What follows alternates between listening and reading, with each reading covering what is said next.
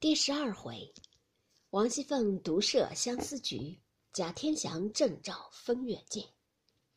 话说凤姐正与平儿说话，只见有人回说：“瑞大爷来了。”凤姐急命：“快请进来。”贾瑞见往里让，心中喜出望外，急忙进来，见了凤姐，满面陪笑，连连问好。凤姐也假意殷勤，让茶让座。贾瑞见凤姐如此打扮，一发酥倒，因行了眼，问道：“二哥哥怎么还不回来？”凤姐道：“不知什么缘故。”贾瑞笑道：“别是路上有人绊住了脚了，舍不得回来，也未可知。”凤姐道：“也未可知，男人家见一个爱一个也是有的。”贾瑞笑道：“嫂子这话说错了，我就不这样。”凤姐笑道。像你这样的人能有几个呢？十个里也挑不出一个来。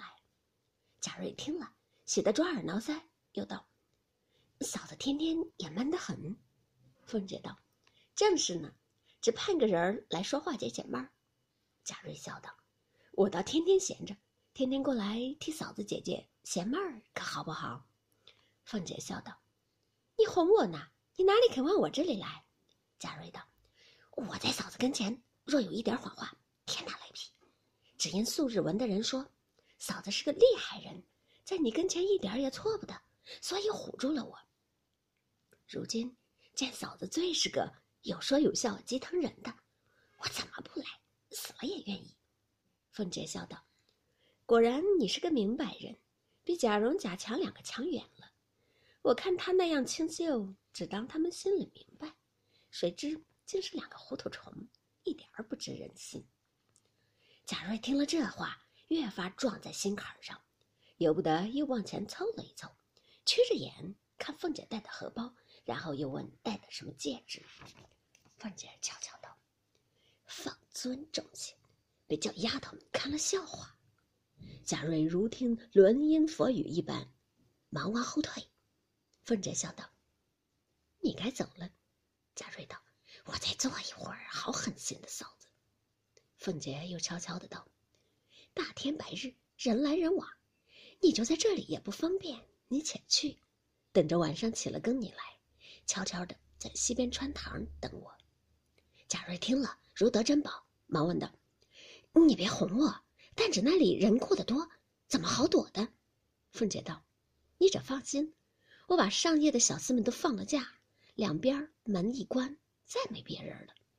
贾瑞听了，喜之不尽，忙忙的告辞而去，心内以为得手。盼到晚上，果然黑地里摸入荣府，趁掩门时钻入穿堂，果见漆黑无一人。往贾母那边去的门户已锁，倒只有向东的门未关。贾瑞侧耳听着，半日不见人来，忽听咯噔一声。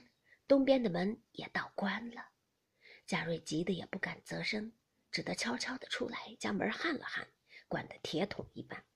此时要求出去亦不能够，南北皆是大房墙，要跳亦无攀援。这屋内又是过门风，空落落。现是腊月天气，夜又长，朔风凛凛，千机裂骨，一夜几乎不曾冻死。好容易盼到早晨。只见一个老婆子先将东门开了，进去叫西门。贾瑞瞅他背着脸儿，一溜烟抱着肩跑了出来。幸而天气尚早，人都未起，从后门一径跑回家去。原来贾瑞父母早亡，只有他祖父戴如教养。那戴如素日教训最严，不许贾瑞多走一步，生怕他在外吃酒赌钱。有误学业，今忽见他一夜不归，只料定他在外非饮即赌，嫖娼宿妓，哪里想到这段公案，因此气了一夜。贾瑞也捻着一把汗，少不得回来撒谎，只说往舅舅家去了，天黑了，留我住了一夜。戴如道：“自来出门，非禀我不敢擅出，如何昨日私自去了？据此一该打。”何况是撒谎，因此发狠，到底打了三四十板，不许吃饭，令他跪在院内读文章。定要补出十天的功课来方罢。贾瑞只动了一夜，今又遭了苦打，且饿着肚子，跪着在封地里读文章，其苦万状。此时贾瑞前心犹是未改，再想不到是凤姐捉弄他。过后两日得了空，便仍来找凤姐。凤姐故意抱怨他失信，贾瑞急得赌身发誓。凤姐因见他自投罗网，少不得再寻别计令他知改，故又约他道：“今日晚上你别在那里了，你在我这房后小过道子里那间空屋里等我，可别冒撞了。”贾瑞道：“果真？”凤姐道。谁可哄你？你不信就别来。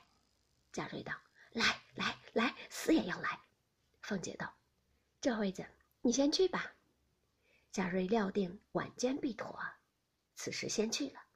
凤姐在这里便点兵派将，设下圈套。